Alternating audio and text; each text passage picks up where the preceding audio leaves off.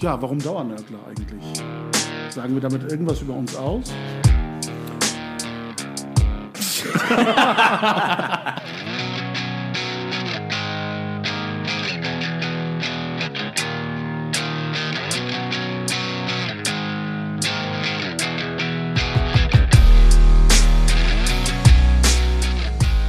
Herzlich willkommen zu einer neuen Episode der Dauernörkler. Wie gewohnt an den Mikrofonen auch heute wieder Engin Karahan, Eren Güvercin und Murat Kaiman. Mensch, Jungs, das hat ja mit der Reihenfolge diesmal reibungslos geklappt, ohne dass ihr euch wechselseitig ins Wort fallt. Da sagt doch noch einer, die Impfstoffe hätten Nebenwirkungen. Also ich, ich spüre bei uns dreien eigentlich nur positive Veränderungen, so wie eben mit der sehr disziplinierten, disziplinierten Reihenfolge der Namensmeldungen.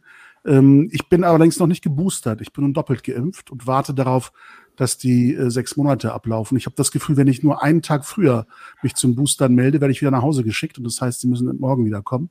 Wie war es bei euch? Habt ihr da irgendwelche Erfahrungen gemacht? Wie seid ihr drauf mit Impfen? Also ich bin frisch geboostert. Äh, diesmal mit einem anderen Impfstoff, ähm, nicht BioNTech, sondern Moderna, weil ich glaube, es gibt irgendwie ähm, äh, Probleme äh, bei der Auslieferung des Impfstoffs von BioNTech. Äh, Jens Spahn sei Dank. Ähm, aber ich habe dann halt Moderna bekommen und äh, ja, ich bin jetzt auch geboostert. Also ich bin, oh, bei mir waren aber die sechs Monate noch nicht abgelaufen. Ähm, ich hatte gar keine Probleme, also äh, habe da einen Termin bekommen und dann auch die Impfung. Ja, ich bin genervt, dass ich noch auf die sechs Monate warten muss. Ich habe noch ein paar Wochen, aber ich werde definitiv boostern. Äh, ich gehe ja davon aus, dass die Nanopartikel, die man uns wahrscheinlich damit gegeben hat, dafür gesorgt haben, dass wir jetzt synchron gelaufen sind und uns nicht ins Wort gefallen sind, von wegen äh, Impfen hätte unangenehme Nebenfolgen. Auch die Nebenfolgen sind ganz angenehm, finde ich. Ja, man muss das einfach als Upgrade be begreifen, glaube ich. Ja. Ich meine, es heißt ja immer, es, es hätte genetische Veränderungen äh, zur Folge. Allein die Möglichkeit muss man teilweise ja auch als Chance begreifen bei einigen, ne? Einige hätten es nötig, willst du damit sagen? Na, nein, aber man muss auch offen sein für Veränderungen. Ja, ich, ich gehöre ja zu denen, die tatsächlich bei je, jeder Arznei, die sie zu sich nehmen, was heißt Arznei? Ich, ich lese sogar, sogar die Gebrauchsanleitung von Wandschrecken und so weiter und dann natürlich erst recht die Beipackzettel. Ich gehöre tatsächlich zu denjenigen, die sich jeden Beipackzettel anschauen und auch anschauen, wie, wie steht's mit den Nebenwirkungen. Insofern amüsiert es mich, wie äh, so eine ganze Menge von Menschen, die da draußen herumlaufen, wahrscheinlich noch nie einen Beipackzettel in der Hand gehalten haben, aber aus dem Internet sehr gut informiert über Nebenfolgen und Nebenwirkungen äh, dieser Impfungen sind also es überrascht mich immer wieder, mit welcher Energie Unwissen, Nichtwissen und Falschwissen, Falschwissen sich äh, durchsetzen kann. Also ich bin froh, äh, geimpft zu sein. Ich muss ehrlich auch gestehen, äh, ich hätte sogar als Impfung wahrscheinlich, äh, wenn es nicht anders gegangen wäre, selbst die chinesische oder die russische äh, genommen.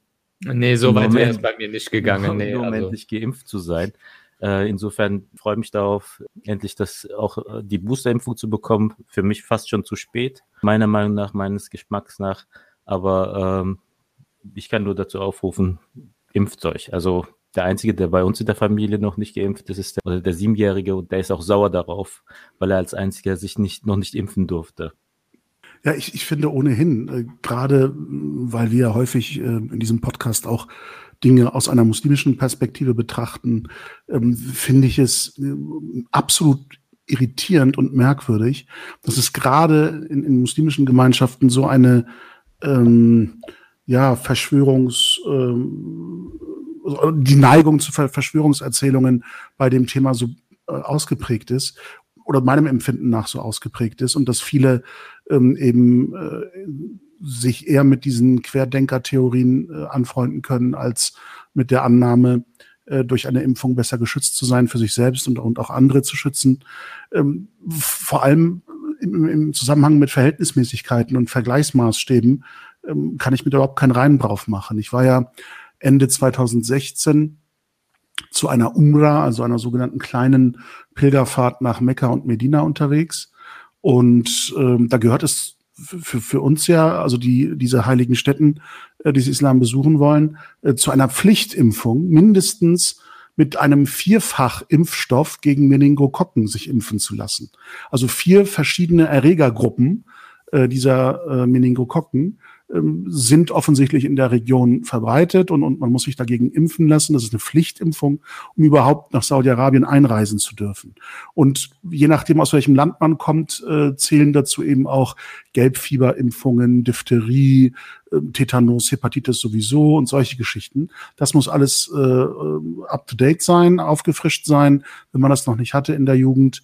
Und das alles äh, wird in muslimischen Kreisen ja nicht annähernd so kritisch diskutiert oder überhaupt diskutiert. Man nimmt das so hin als ähm, Voraussetzung für eine solche ähm, Pilgerfahrt. Und für das eigene spirituelle Interesse ist man bereit, äh, hält, äh, ich will es jetzt mal höflich formulieren, die Schulter hin und sagt, komm, jag rein, was nötig ist. Hauptsache, ich kann an dieser Reise teilnehmen.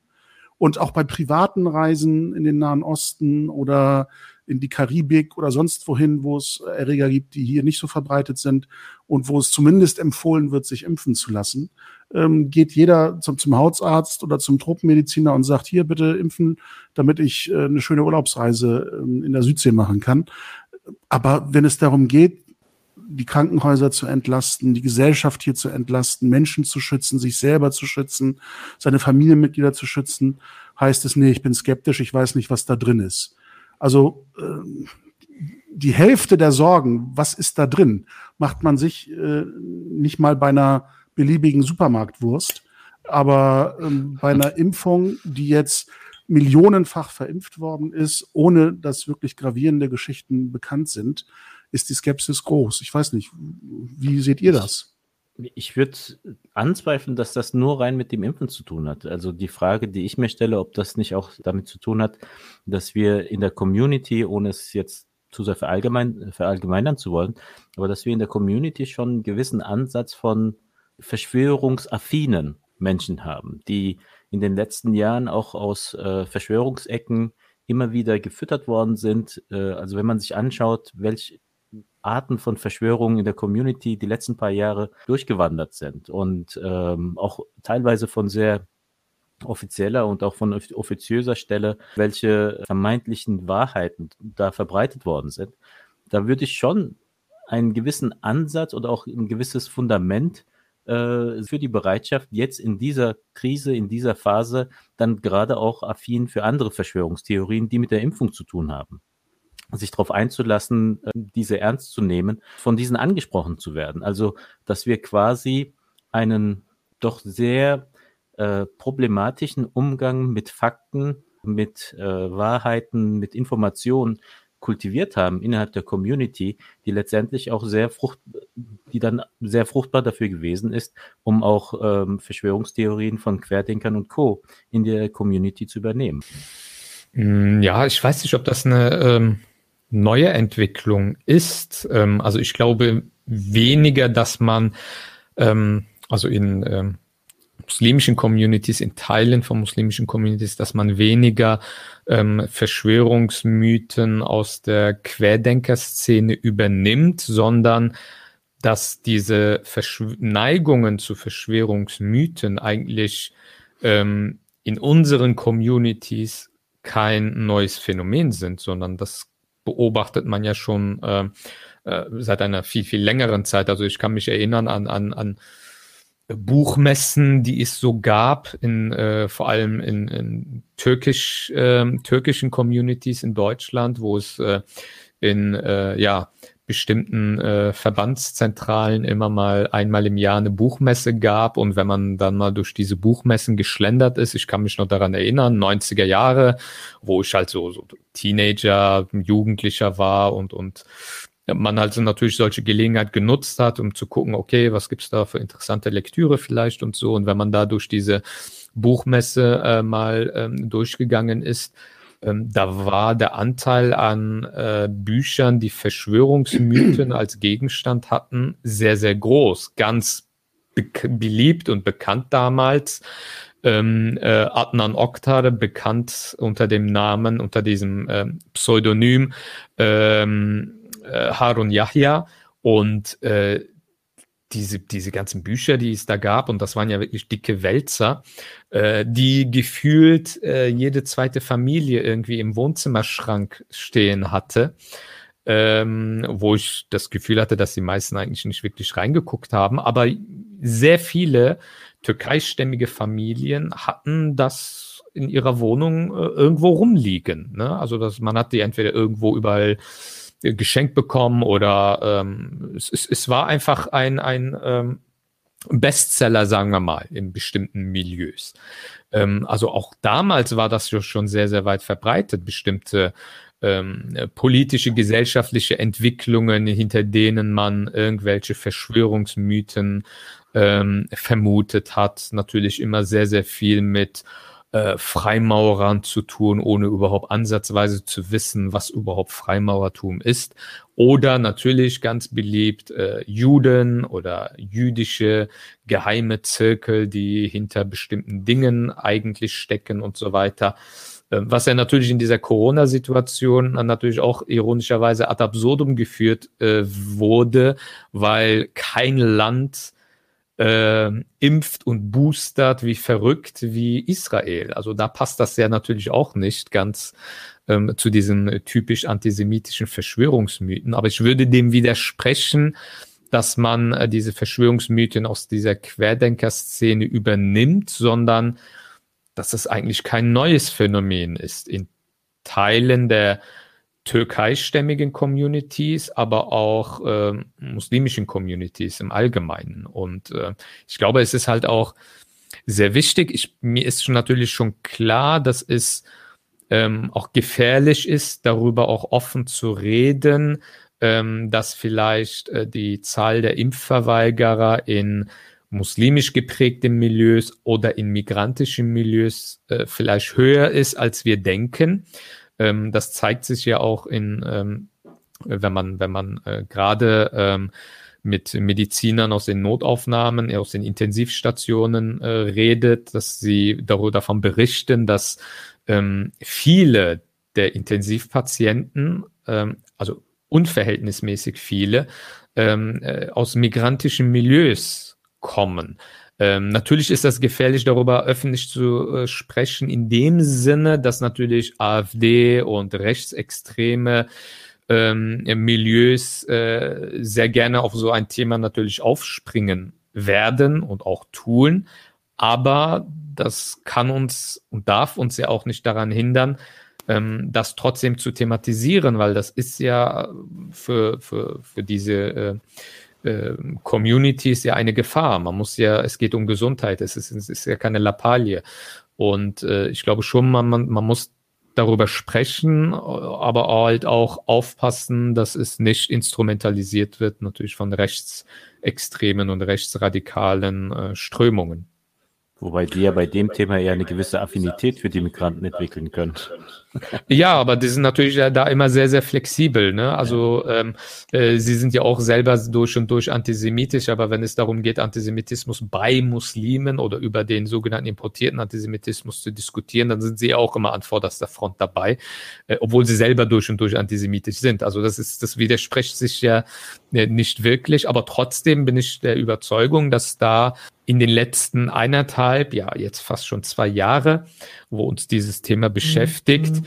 ähm, wir es nicht geschafft haben oder auch die politischen Verantwortlichen und jenseits der politischen Verantwortlichen natürlich auch Akteure der Communities selber auch, ähm, es nicht geschafft haben, wirklich diese ähm, diese äh, diese Teile der migrantischen und muslimischen Communities irgendwie auch zu erreichen und sie aufzuklären und, und äh, äh, dieses Thema überhaupt halt auch ernst zu nehmen, dass Verschwörungsmythen äh, schon vor Corona sehr, sehr weit verbreitet äh, sind und dass das kein neues Phänomen ist, aber in der Corona-Zeit, in, in so einer ähm, ja, existenziell sehr gefährlichen Pandemie hat das natürlich eine ganz andere Tragweite, weil es um die Gesundheit ähm, der Menschen geht und weil es, oh, es, es, es geht um Leben und Tod. Und ich glaube, da ist es ähm, wichtiger denn je, dass man ähm, diese Dinge halt auch anspricht und sich auch darüber Gedanken macht, wie kann man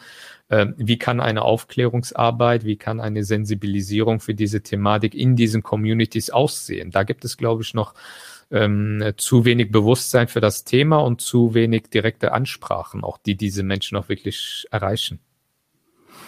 Ich glaube, bei, dem, bei der ganzen Thematik ähm, ist es schwierig, ähm, quasi mit Verschwörungsmythen zu arbeiten, um Verschwörungsmythen zu ähm, entzaubern, mhm. also sich auf diese Erzählung einzulassen, um das Publikum zu überzeugen, sich doch impfen zu lassen. Also nach dem Motto, schau mal, Bruder, ne? Also äh, die geheimen Weltenlenker, die lassen sich ja komplett durchimpfen. Also scheint das schon das Sinnvolle zu sein momentan, weil ähm, Verschwörungsmythen nehmen kein das Ende. Ne? Dann, dann, genau. dann heißt es, ja, aber die verimpfen was anderes als das, was wir bekommen. Ne? Also ähm, das ist ja das, das Attraktive an Verschwörungsmythen. Man hat halt immer ein äh, neues Gegenargument ja, oder neues sonst Gegenargument oder eine weitere da kommt man Stufe ja nicht weiter. Erzählung. Also das bringt nichts. Ähm, ich glaube, wir sind auch über den Punkt hinaus, ähm, die Ängste und Vorbehalte in dieser Szene ähm, ernst zu nehmen. Ähm, denn ich glaube, mittlerweile sind wir im zweiten Jahr der Pandemie wo ich glaube, dass die Position, ich weiß noch nicht, was das ist, ich weiß, ich vertraue den medizinischen Erkenntnissen noch nicht, ich weiß nicht, wohin die Reise geht, also bin ich vorsichtig und will erstmal abwarten und schauen. Ich meine, die Wirkstoffe sind weltweit schon äh, millionenfach verimpft. Und ähm, ich glaube, was wir in der Berichterstattung äh, zu diesem Thema in Deutschland auch falsch machen, ist, jeder Skepsis breiten Raum und Zeit in den ähm, öffentlich-rechtlichen auch, in den privaten sowieso, ähm, äh, Sendungen einzuräumen.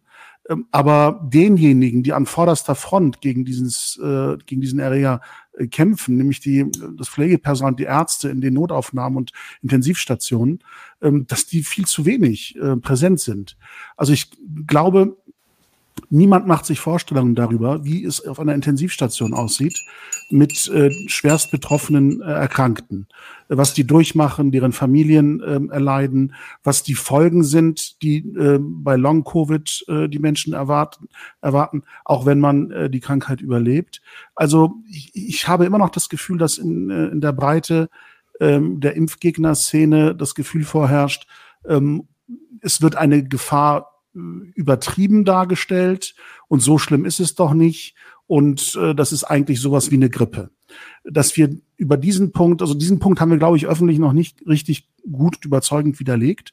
Und ich glaube, dass eine Ursache dafür ist, dass wir zu wenig erfahren, was die Folgen einer Infektion sind, wenn man auf der Intensivstation landet. Die Szenerie, die Behandlung und vor allem die ganzen Medikamente, die man dann verabreicht bekommt, um multiples Organversagen zu verhindern und deren Nebenwirkungen stehen ja in keinem Verhältnis dazu, ähm, zu den möglichen Nachteilen einer Impfung. Und deshalb glaube ich, dass äh, wenn sich da freiwillig ähm, die Zahlen nicht verändern und, und verbessern, dass wir in einem Vierteljahr spätestens ähm, an dem Punkt stehen, wo wir über eine gesetzliche Impfpflicht äh, diskutieren.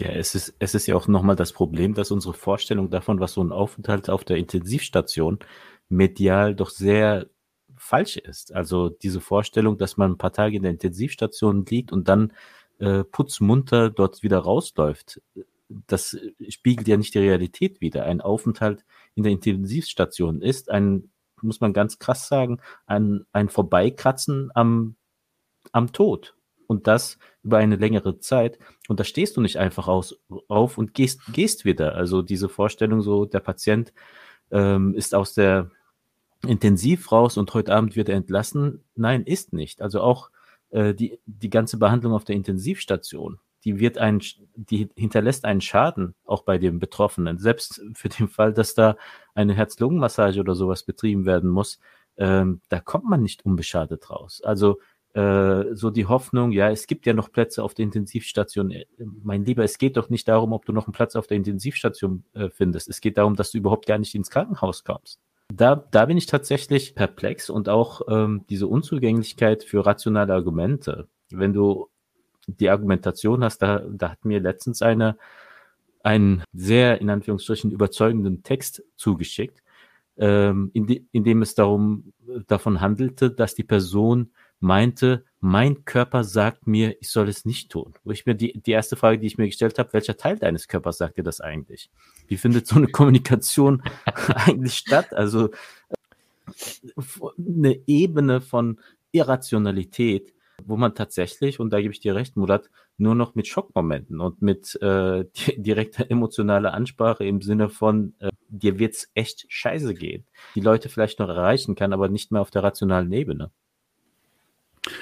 Ja, ich glaube tatsächlich, dass ähm, äh, auf vielen Kanälen äh, bei der Darlegung der Einzelheiten und, und der Fakten, die sich im Rahmen dieser Pandemie und ihrer Entwicklung offenbart haben, ähm, auch so eine Inflation des Expertentums eingetreten ist. Es melden sich so viele Stimmen, die sagen, ja, aber ich bin auch Arzt und, und aus meiner Sicht ist das so und so. Äh, grundsätzlich ist das ja äh, ganz gut, nur also dass, dass es eine Vielfalt an Positionen und Meinungen zu einem Thema gibt. Aber die ähm, Frage, wie fundiert ist eine Meinung und ähm, welche Bedeutung, welches Gewicht und welche Wirkung darf sie entfalten im Zuge einer Diskussion, in der es eben auch wesentlich andere und äh, wesentlich äh, fundiertere und näher an der Praxis orientierte äh, Meinungen gibt. Ähm, das ist, glaube ich, eine Geschichte, die ähm, auch falsch gelaufen ist, dass man also jeden in Anführungsstrichen Hinz und Kunz äh, hat seine Meinung über dieses Thema öffentlich verbreiten lassen, mit einem, also ein Publikum, für ein Publikum gesorgt hat, ähm, dass solche ähm, Spezialmeinungen eigentlich ähm, in der Vor-Social-Media-Zeit äh, nie erreicht hätten ähm, und eher durch den Filter sozusagen der, der, Faktizität dann eher gelaufen wären. Ähm, das ähm, ist ja nicht mehr äh, das Kriterium unserer Zeit. Die kommunikativen Wege sind viel kürzer, man erreicht viel schneller ein viel größeres Publikum, auch mit sehr abwegigen Positionen, Inhalten und Meinungen. Und das bringt mich zu einem zweiten Thema, ähm, falls ihr nichts mehr zu der Impfgeschichte sagen wollt. Und das ist ähm, unsere ja, Special Interest, Interest Nische äh, des Islam und der muslimischen Gemeinschaft und ihrer Zustände. Da gab es neulich ja erst wieder so ein Phänomen, äh, wo ich spontan lachen muss, weil ich es wirklich lächerlich finde teilweise. Aber dieses Phänomen ist von so einem, äh, von den Akteuren, von so einem heiligen Ernst getrieben und praktiziert, dass einem eigentlich Angst und Bange werden kann. Nämlich dieses Phänomen der ähm, inflationären äh, Vermehrung von äh, Online-Sheikhs, so, so Online-Gelehrten, Internet. Instagram-Imame, Internet-Gelehrte, die mit äh, arabischen Floskeln um sich werfend äh, eine gewisse Authentizität vorgaukeln und eine und je länger der Bart ist oder je eleganter man sich durch den Bart äh, streicht, desto belastbarer ist dann die jeweilige Meinung. Und äh, an Absurdität und Kuriosität sind diese Meinungen teilweise ja nicht mehr zu überbieten. Und ähm, das ähm, der Höhepunkt der Skurrilität, ich, ich habe das nur ansatzweise verfolgt, ich habe mich da nicht auf weitere Inhalte eingelassen, weil ich weiß, dass ich dann sehr wütend werde und, und das ist oftmals kein guter Ratgeber äh, bei mir. Äh, aber die, die, der Höhepunkt der Skurrilität war für mich, es, es ging natürlich mal wieder darum, dass muslimische Männer darüber äh, streiten, was sich für muslimische Frauen ziemt und schickt im äußeren Erscheinungsbild und im Verhalten. Ähm, allein das ist schon von der, vom thematischen Setting her sehr vielsagend und, und absolut frustrierend. Äh, aber der Höhepunkt äh, darin nochmal in dieser Absurdität, die Absurdität schlechthin, war tatsächlich so ein Kommentar im, im äh, Instagram-Video, wo, wo die Zuschauer unten ja oder die Zuhörer unten ja immer so ein paar Stichworte hinterlassen können. Ein Kommentar von irgendeinem Nutzer, also es ist auch mir, ich erinnere mich nicht mehr, wer es war, und es ist mir auch egal, den Usernamen hier zu nennen, der gefragt hat, rhetorisch natürlich, weil er ist ja selbst davon überzeugt, was richtig und falsch ist, seit wann ist es hier schicklich, dass Männer und Frauen gleichzeitig live gehen, online gehen in einem Gespräch. Also, also, dass die Geschlechtertrennung im Alltag, in der äh, wirklichen Welt, die räumliche Trennung, dass die auch in der virtuellen einzuhalten sei aus sittlich-moralischer Perspektive. Das hat für mich wirklich den Boden des Fasses nun endgültig ausgeschlagen. Und ich dachte, wie, wie kommt man, also was muss man konsumieren? Wie viel von diesen Absurditäten der Online-Imame muss man konsumieren, um auf dem Trip zu landen, dass es äh, haram sein könnte, wenn Männer und Frauen gleichzeitig auf einem Bildschirm zu sehen sind, obwohl sie in Wirklichkeit kilometerweit auseinanderleben. Also das, ich weiß nicht, ich, ich könnte auf sowas auch nicht mehr antworten, weil mir der Gedankengang zu dieser Frage und zu dieser rhetorischen Frage so abwegig erscheint und so nicht nachvollziehbar erscheint, dass ich auch nicht wüsste, wie ich so jemandem antworten muss. Weil das ist für mich wirklich die, das, das Höchstmaß an Absurdität, der Everest der äh, muslimischen Scheinfrömmigkeit, ja, die sich nur noch in solchen Äußerlichkeiten ausdrückt und von jeglicher innerer Aufrichtigkeit befreit ist, dass man sich daran stößt, jemand in einer Videokachel zu sehen, der ein anderes Geschlecht hat als man selbst. Also ich weiß nicht mehr weiter. Ja, das war wirklich sehr spannend, äh, diese, dieses Instagram Live. Ähm, es ging ja, glaube ich, einige Stunden, ich glaube fast vier Stunden oder sogar über vier Stunden, glaube ich. Äh, ich habe hab mir das auch äh, stellenweise angeschaut und ähm, äh, jenseits äh, der Thematik, also auf diese, diese, diese inhaltliche, angebliche Debatte dort will ich mich da gar nicht wirklich einlassen, äh, weil es äh, meiner Meinung nach, nach gefühlt ähm, 20 Jahren Kopftuchdebatte eigentlich nur noch absurd ist, ähm, äh, was da ähm, für, was für Themen die Leute ähm, als so das zentrale Thema erachten, worüber sie stundenlang diskutieren müssen. Also wir haben gar kein anderes wichtiges Thema und Kopftuch ist irgendwie zur sechsten Säule des Islam mutiert und äh, mit dem Kopftuch steht und fällt der Glaube von einer 1,5 Milliarden Muslimen.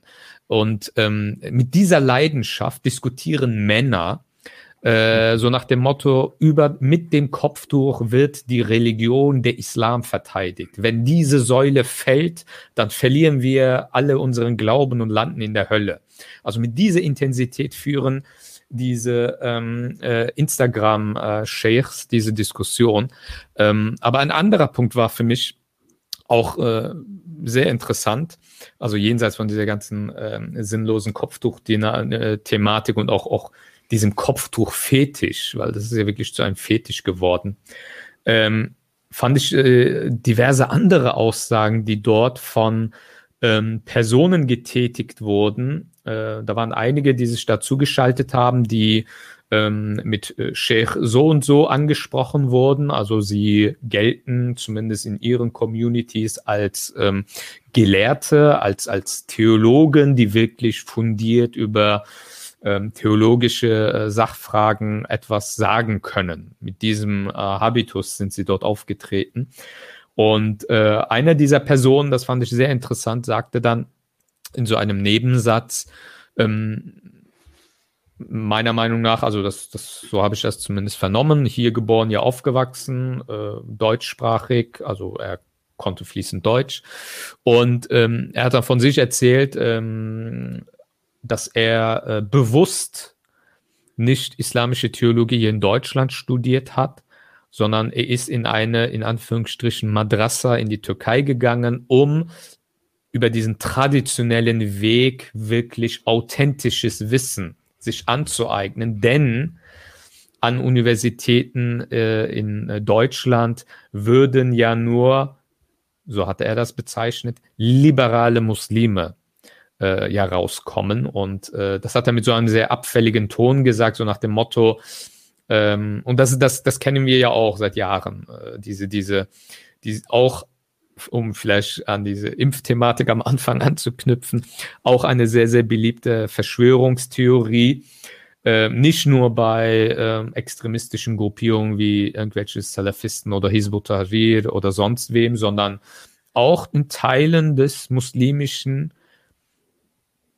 Mainstreams in Deutschland äh, herrscht ja die Auffassung, dass die islamische Theologie an deutschen Universitäten oder in Europa insgesamt, aber weil wir jetzt im deutschen Kontext jetzt unterwegs sind, an deutschen Universitäten etabliert wurden, damit dort Muslime eine Theologie lernen und das den Menschen, den Muslimen hier in Deutschland dann einimpfen, um so äh, den Islam von innen heraus ähm, äh, zu zerstören oder zu verweichlichen und so weiter. Und das ist sehr, sehr weit verbreitet und das sagt so jemand.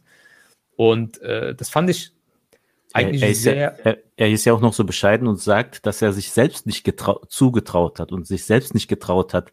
Das ist halt so diese, diese, äh, diese, diese Bescheidenheit, die man aus Show äh, zu, Show, äh, zur Schau stellt, um auch dem Publikum natürlich zu sagen, ja, ich bin ja auch nur ein Mensch, aber äh, ich bin ja, äh, ich bin ja so bescheiden und so weiter und ich bilde mir ja nichts ein und so, was aber eigentlich auch eine gewisse Koketterie äh, mit sich bringt.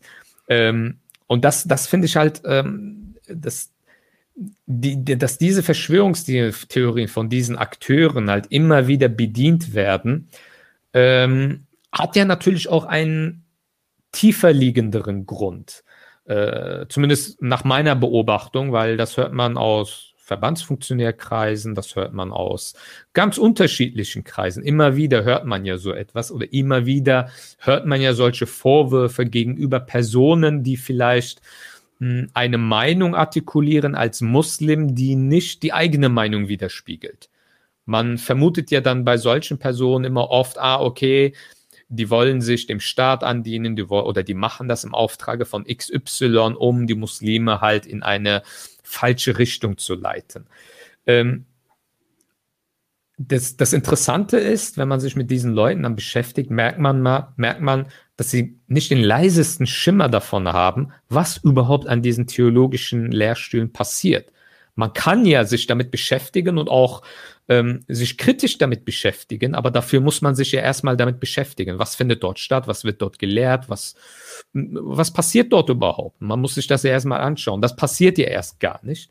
Und ähm, meine, meiner Meinung nach geht es ihnen auch gar nicht um ähm, authentisches Wissen oder die Qualität der Lehre ähm, an deutschen Universitäten im Vergleich zu theologischen Fakultäten an der in der Türkei oder in der arabischen Welt oder wo auch immer, sondern es geht ihnen meiner Meinung nach nur um das eigene Monopol und vor allem auch um die Kontrolle, weil im indirekt sagen diese Leute, und das hat man in diesem Stream an mehreren Stellen von mehreren Personen ja auch immer wieder gehört, XY, wie, was fällt dir ein, so und so zu sagen, sondern du musst doch einer Rechtsschule folgen, du musst doch von traditionellen Schuyuchs deine Wissen erlangen und äh, da kann doch nicht jeder einfach irgendwas sich zusammenbasteln und so weiter. Aber am Ende des Tages haben alle gesagt, orientiert euch an uns, sonst verliert ihr euren Glauben, sonst werdet ihr irregeleitet von sogenannten Fake-Muslimen, äh, die aus deutschen Universitäten kommen oder was auch immer. Und am Ende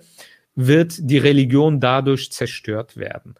Ähm, die Frage ist halt, ob es diesen Leuten die gerne immer so mit so einem spirituellen Gestus kommen und auch mit so einer Kostümierung, womit sie ihren ähm, Zuhörern signalisieren wollen, ah, der ist sehr spirituell. Also wenn ich einfach ganz stinknormal äh, mich vor die Kamera stelle, dann wirkt das halt nicht so. Aber wenn ich dann irgendwie so ein Kopftuch, so ein arabisches Tuch über den Kopf hängen habe und dann ähm, äh, auch bestimmte Begriffe droppe äh, aus so, so äh, theologische Terminologien, äh, dann hinterlässt das ja natürlich Eindruck. Und äh, aber am Ende des Tages, das ist immer so mein äh, subtiles Gefühl immer, dass es halt gar nicht mehr um Religion geht, diesen Akteuren, sondern sie haben Angst, diese, diese, ihre Monopolstellung am Ende des Tages zu verlieren. Und sie, sie sehen in äh, mündigen muslimischen Individuen eine Gefahr. Eine Gefahr für ihren eigenen Rang, eine Gefahr für ihre eigene Bedeutung in der Community. Aber er dann, warum denn so überrascht? Also ganz im Ernst. Nee, ich also, fand es gar nicht überraschend, aber nee, ich fand es sehr wir, interessant. Wir, ja. wir, sprechen hier ja nicht über Extremisten von einem vom ganz extremen Rand, sondern wir sprechen Mainstream. hier von Leuten, die Mainstream sind. Also äh, nur um das mal klarzustellen, es geht hier nicht um Hardcore-Salafisten oder so. Klar, da waren unter den Teilen die Kommentatoren und so schon welche, die aus dieser Ecke kamen, aber äh, die, die dort zu Wort gekommen sind, äh, die waren nicht, äh, die gehörten nicht zu den extremen Richtungen, sondern die kamen aus dem Mainstream der Community und das ist, glaube ich, auch der große Unterschied. Wenn wir in den sozialen Medien, im Internet in den 2000er Jahren etwas deutschsprachig zum Islam gefunden haben, dann waren das schon hauptsächlich dann Teil, äh, Hardcore-Hassprediger, die dort aufgetaucht sind. Aber mittlerweile muss man sagen, der Mainstream hat einerseits Deutsch gelernt, besser gesagt, die Imame haben angefangen, Deutsch zu lernen. Äh, sie haben auch ähm, angelernt, äh, soziale Medien zu nutzen. Äh, das wurde ja teilweise auch beschworen, so im Sinne von, der Mainstream muss sich halt mit Gegennarrativen und so weiter ins Internet wagen, damit, die, damit den Extremisten das Wasser abgegraben wird. Was man dabei aber nicht kapiert hat, also insbesondere konservativ-christdemokratische Politiker waren ja sehr scharf darauf, deutschsprachige Imame zu haben. Ja, ähm, ja jetzt, jetzt, jetzt, gibt's dann jetzt haben Problem, wir sie. Ne? Also das, was sich halt nicht geändert hat, ist, dass mit der, äh, mit der Sprachenwechsel hat sich hm. nicht unbedingt ein Mentalitäts- oder ein Perspektivwechsel eingestellt. Also ich, gerade diese Aussage von dem einen Imam, von dieser einen Person, wo ich erst im Nachhinein kapiert habe, äh, das hat er dann ja erwähnt, der ist auch aktiv äh, in einer größeren Moschee in Deutschland, in Nordrhein-Westfalen, als Imam tätig. Und nicht eine 20-Personen-Gemeinde, äh, sondern schon eine Gemeinde, die äh, ein, eine beachtliche Größe hat, äh, die man als grö größere Gemeinde bezeichnen kann.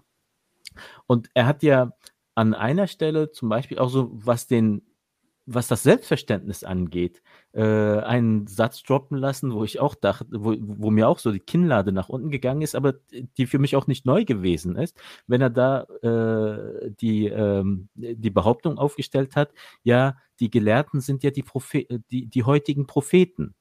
Also man muss die Gelehrten quasi wie die Propheten wahrnehmen. Also äh, die Ehrbietung oder die ähm, Widerspruchlosigkeit, die du dem Propheten gegenüber predigst, die äh, beanspruchst du quasi im zweiten Schritt auch für dich selbst. Also gegen den Propheten, äh, den Propheten darfst du nicht in Frage stellen, alles, was von ihm überliefert worden ist, darfst du nicht in Frage stellen, äh, seine Koranauslegung darfst du nicht in Frage stellen, dass natürlich dies alles durch ein bestimmtes Medium, nämlich durch dich, äh, an, die Bevölker an die Menschen herangetragen wird, das, das ignorierst du natürlich, das, das, da erwartest du auch, dass das von den Zuhörern ignoriert wird und die Autorität, die, die du dort aufgestellt hast, die beanspruchst du dann auch nochmal für dich.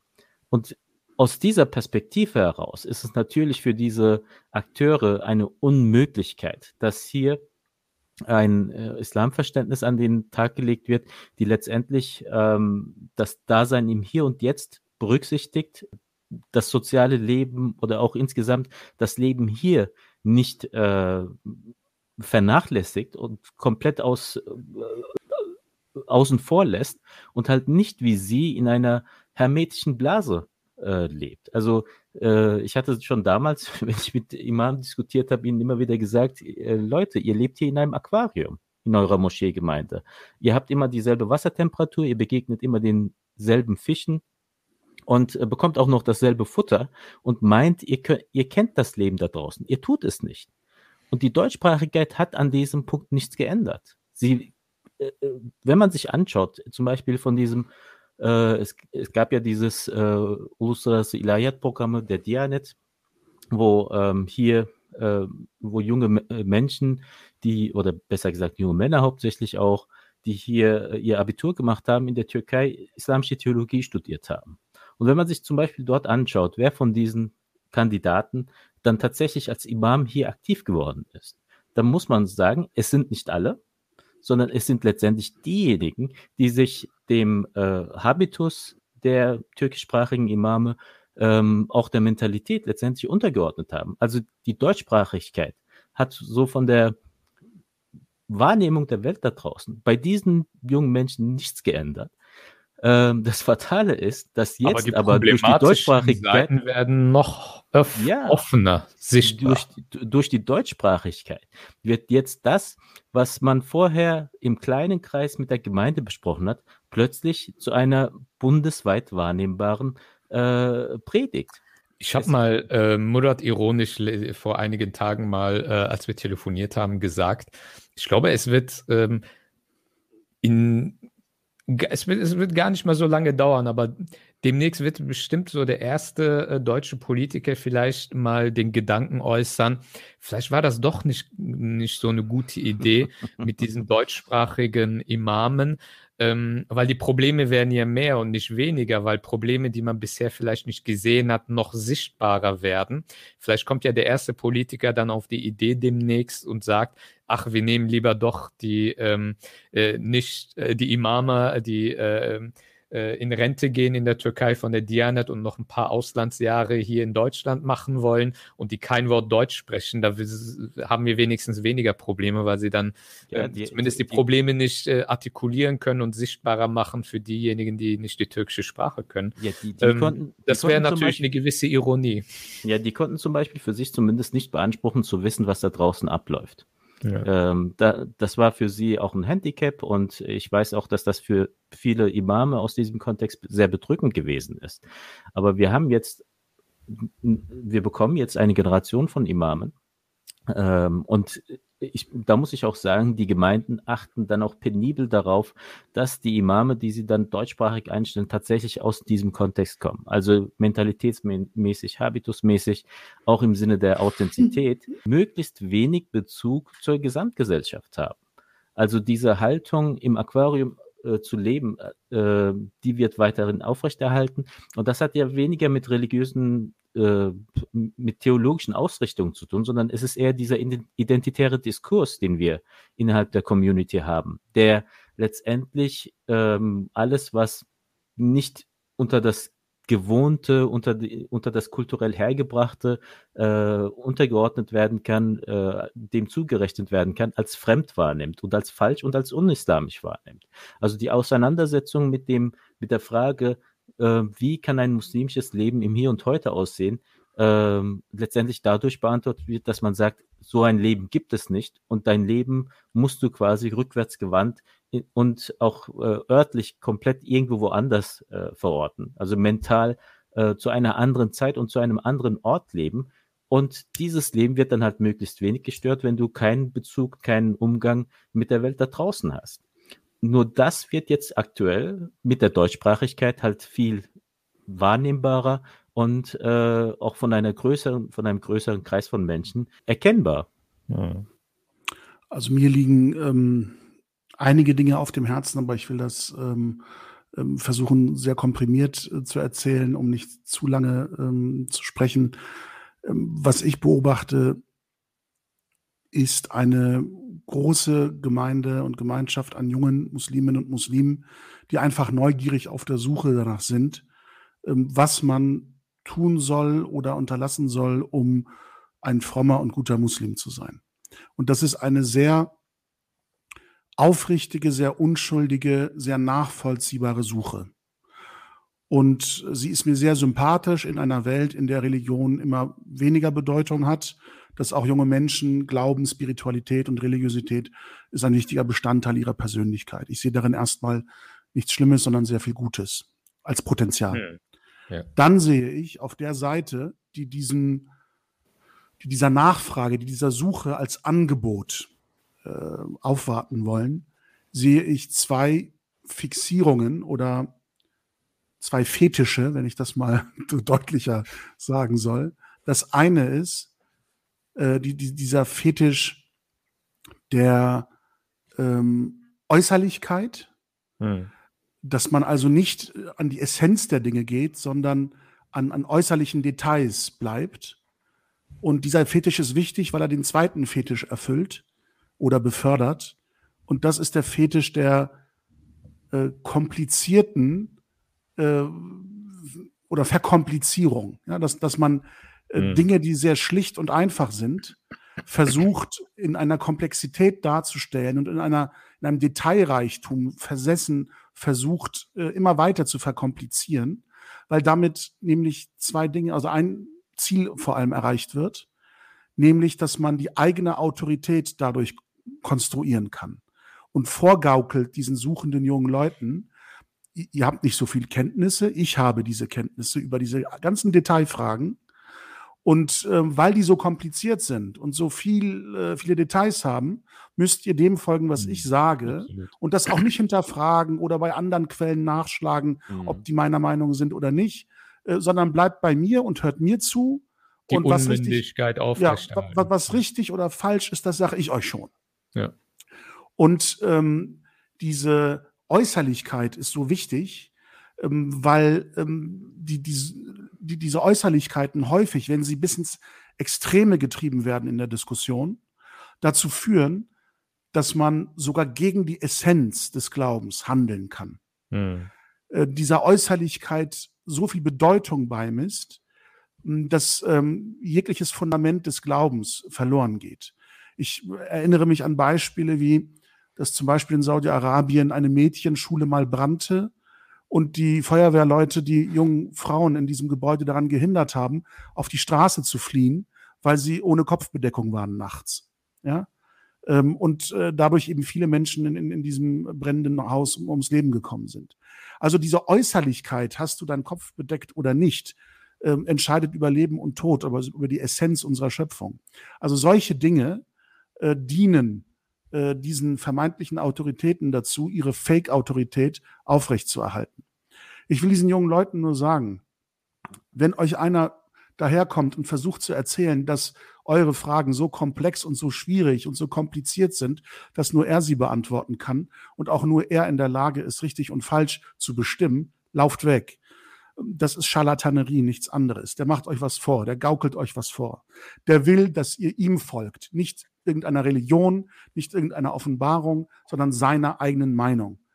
Jede Erkenntnis in der Gelehrsamkeit des Islam ist eine Konstruktion, eine Auslegung über den Glauben, so wie der Gelehrte diesen Glauben verstanden hat. Es ist nicht die pure, reine Offenbarungswahrheit, die euch vermittelt wird. Das, was richtig oder falsch ist, ist immer das Deutungsergebnis von Gelehrten. Und sobald einer anfängt, in einem großen Ausmaß mit Äußerlichkeiten der arabischen Sprache zu hantieren, also jeden zweiten Satz mit irgendeiner arabischen Floskel beginnt, rennt weg. Der versucht euch mit einer Komplexität und und, und Schwierigkeit der Sprache, die ihr vielleicht nicht im Detail versteht, weil ihr keine Native Speaker im Arabischen seid, versucht er euch irgendwas vorzuspiegeln, von wegen, ich spreche so gut Arabisch, dass nur ich den Koran richtig verstehen kann. Die Krankheit also, haben aber auch Juristen, Herr Keimann. Äh, ja, ja, ja. äh, aber darüber reden wir in einer anderen Folge. Und vor allem, was äh, Sittlichkeit, moralische Ansprüche angeht, hört mhm. auf euer Gewissen, hört auf euer Herz, auf niemand anderen. Vor allem nicht auf diesen Typus, den ich eben gerade beschrieben habe. Ich kenne Gelehrte, vermeintliche Gelehrte, die von sich als äh, große Gelehrte ausgehen, die umschwirrt werden jeden Tag mit Hodja, Hodja, Hodja, Hodjam, Hodjam, Hodjam. Und bei denen ich weiß, dass die nicht-muslimischen Gesprächspartner, wenn man sich trifft, äh, vor allem die weiblichen Gesprächspartner, penibel darauf achten, nicht im gleichen Fahrstuhl allein mit dieser Person zu fahren. also ähm, nehmt, geht davon aus, dass äh, die Verwendung der arabischen Sprache, religiöse Floskeln und vermeintliches Gelehrtentum nichts darüber aussagen, ob jemand moralisch anständig ist oder nicht. Lauft weg, wenn er euch das Gegenteil versucht zu erzählen. Und ich will das einfach nur abschließen mit ähm, einem Beispiel, um auch die ganzen Antisemiten zu triggern, die es ja in unserer Gemeinschaft äh, nicht geben kann, weil der Islam gegen Rassismus ist. äh, und wenn dem so ist, dann müssten Sie dieses Beispiel ja alle ganz toll finden. Und ich hoffe, ich bediene mich jetzt aus dem reichen Fundus des Judentums mit einer äh, Anekdote, die ich jetzt nicht verfälsche, weil ich sie falsch in Erinnerung habe. Aber sie geht zurück auf den äh, Rabbi Hillel, der, glaube ich, ähm, um das Jahr Null herum, glaube ich, gelebt hat oder kurz danach gestorben ist, unserer Zeitrechnung. Ähm, er war, glaube ich, einer der großen Gelehrten, Rabbiner seiner Zeit und ähm, ich, ich, glaube, ein, ein, ein, es heißt, glaube ich, ein römischer Soldat äh, hätte Schabernack mit ihm treiben wollen, sei zu ihm gegangen und hätte ihn gefragt, ähm, kannst du mir das Judentum so kurz und knapp erläutern, dass du nicht mehr Zeit dafür brauchst, als ein Mann auf einem Bein stehen kann. Ähm, also, ne, dass man auf einem Bein steht und, und solange man das kann, so äh, kurze Zeit hat er Zeit, um das Judentum zu erklären. Daraufhin soll der Rabbi Hillel gesagt haben, das, was du nicht willst, dass man dir antut, das füge auch keinem anderen zu. Das ist das Judentum. Alles andere ist Kommentar. Geh hin und lerne. und wenn ich das versuche, dieses schöne Beispiel, von dem ich ausgehe, dass es authentisch ist, weil auch das Judentum ja eine von Gott offenbarte Religion ist, mit einem Propheten, den wir auch als Muslime äh, achten und keinen Unterschied machen zu unserem Propheten, mögen sie alle in, in Frieden ruhen und, und Friede auf ihn sein. Wenn man das auf den Islam versucht zu übertragen, und auch das ist nur meine Meinung, das ist nicht richtig oder falsch, das ist meine bescheidene Meinung, die ich nicht in einem äh, religiösen Gewand mit einer Kopfbedeckung oder arabischen Floskeln verziere, damit ihr mir glaubt, äh, dass das richtig ist, sondern das ist einfach nur meine Meinung. Ich glaube, wenn man das auf den Islam spiegelt, müsste man sagen, ähm, behandle andere besser, als sie dich behandeln. Sei anderen gegenüber gerecht, auch wenn sie dich ungerecht behandeln. Und aller Rest, der ganze andere Rest ist Kommentar, geh hin und lerne. Also macht euch nicht verrückt mit diesen ganzen Details. Was passiert, wenn ich dieses oder jenes esse oder was passiert, wenn ich meine Waschung in dieser oder jenen Form ausübe oder nicht. Das alles ist die Kommentierung unserer Religion. Äh, wenn euch das interessiert, geht hin und lernt das, aber vergesst nicht, was die Essenz ist. Nämlich, wenn ich das mit, mit den beiden anderen großen Religionen vergleiche, äh, die jüdische Variante habt ihr eben gerade gehört. Die christliche wäre aus meinem Verständnis, äh, liebe deinen Nächsten wie dich selbst oder liebe auch deine Feinde, geh hin und lerne, dass das die Essenz des Christentums ist. Aber das ist auch nur mein Verständnis. Ähm, unsere christlichen Zuhörerinnen und Zuhörer äh, sind völlig frei, äh, mich dazu berichtigen oder äh, eine andere Essenz äh, zu zitieren. Und ich glaube, die Essenz des Islam ist, ist, ist dieser Gedanke des Ihlas, dass man sagt, ähm, Gerechtigkeit ist nicht nur eine Abwägung von gleichgewichtigen Positionen, sondern du als Muslim bist berufen, anderen gegenüber gerechter zu sein, als sie es dir gegenüber sind anderen mit besseren Taten zu begegnen, als sie dir bislang begegnet sind. Das ist, glaube ich, die Essenz unseres Glaubens.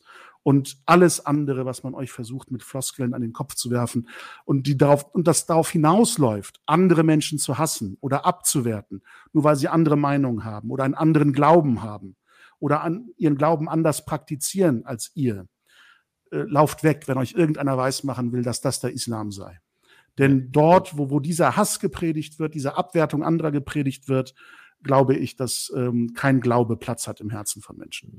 So, das so, nur von mir so zum so, das Wort so zum aus, Sonntag. So auslegungsbedürftig dieser Ausspruch jetzt auch sein möge. Ich würde letztendlich sagen, du kannst kein guter Muslim sein, ohne guter Mensch zu sein mit Hass Wie gesagt, man, man, sollte sich nicht an diesen Details der Gelehrten, der Pseudogelehrten ähm, äh, quasi aufhängen und, und, und sich abstrampeln, all diese Details zu, zu auswendig zu lernen. Ähm, versucht euch auf das zu konzentrieren, was ihr seid im Alltag und, und dass man äh, es angenehm empfindet, in eurer Gesellschaft zu sein, weil ihr Muslime seid. Darauf kommt es an. Aber, aber Achi, Koran und Sunnah, ja, und was ist Sunnah? Es gab dazu ein unbequemes Gespräch, das ich äh, vor kurzem geführt habe. 200 Jahre äh, nach dem Tod des Propheten äh, ist seine Lebensgeschichte verschriftlicht worden. Von Menschen, die ein ganz bestimmtes Interesse an dieser Verschriftlichung hatten. Ach, also, 1400 alle, Jahre haben alle Gelehrte waren falsch und du, Herr Keimann, äh, Achi, das ist nicht gut. Du bist, du bist nicht auf einem guten Weg, Achi. Äh, ja, ich sag ja, kann ja sein. Aber das, den gleichen Vorwurf sollte man allen anderen machen, die äh, ein bisschen äh, gefloskelter daherreden als ich, schöne arabische Zitate bringen und sich auf den Gelehrten sowieso berufen. Ich meine, äh, das ist ja das Faszinierende an unserer Religion, was vielen, vielen Muslimen und Muslimen nicht bekannt ist, gerade wenn sie in jungen Jahren auf der Suche sind. Äh, dieses, äh, dieser Fundus an gelehrten Meinungen ist so reichhaltig, dass du für jede Frage äh, die Antwort schwarz, schwarz oder weiß findest. Ja, der eine sagt, du darfst keinen einzigen Tropfen Alkohol zu dir nehmen. Der andere Gelehrte sagt, ach, das gilt nur für Wein. Alle anderen vergorenen Geschichten sind okay. Hau rein, was geht. Also das alles gibt es im Islam. Und dieser Reichtum wird reduziert in diesen Videoclips der Pseudogelehrten auf ihre eigene Meinung, auf ihr eigenes Interesse. Das, was sie schön finden, was sie sittlich finden, was sie moralisch finden, das soll der Islam sein. Das kann mir ja, doch keiner erzählen. Aber all, all das legen, äh, ihre Behauptung ist ja, sie legen das ja letztendlich Allah Ta'ala in den Mund. Also diese Hybris. Ja, das, ist da, das ist doch der höchste Schirk, die, die höchste Gottesanmaßung überhaupt. Ja, zu, in Aussicht zu stellen, meine Deutung, meine Meinung über richtig und falsch sei, da, sei im Einklang mit Gottes Willen. Also wer sich das anmaßt, äh, das weiß ich nicht. Wer sich das traut. Also ich habe zu große Angst vor Gott, um das zu tun. Letztendlich geht es ja sogar so weit, dass die, äh, dass der Anspruch äh, besagt, Gott hat sich gefälligst meiner Meinung zu fügen. Also es ist eine komplette Loslösung auch von, von, von dem, was wir als Spiritualität und als auch Herzensgüte ansehen würden, was diese Leute da predigen. Und äh, da kann ich dir letztendlich auch nur zustimmen. Leute mit Schaum vor dem Mund, Leute mit Hass im Herzen, nehmt ihr euch nicht zu eurem Vorbild. Es bringt euch nichts. Es macht euch auch das Leben komplizierter als es ist.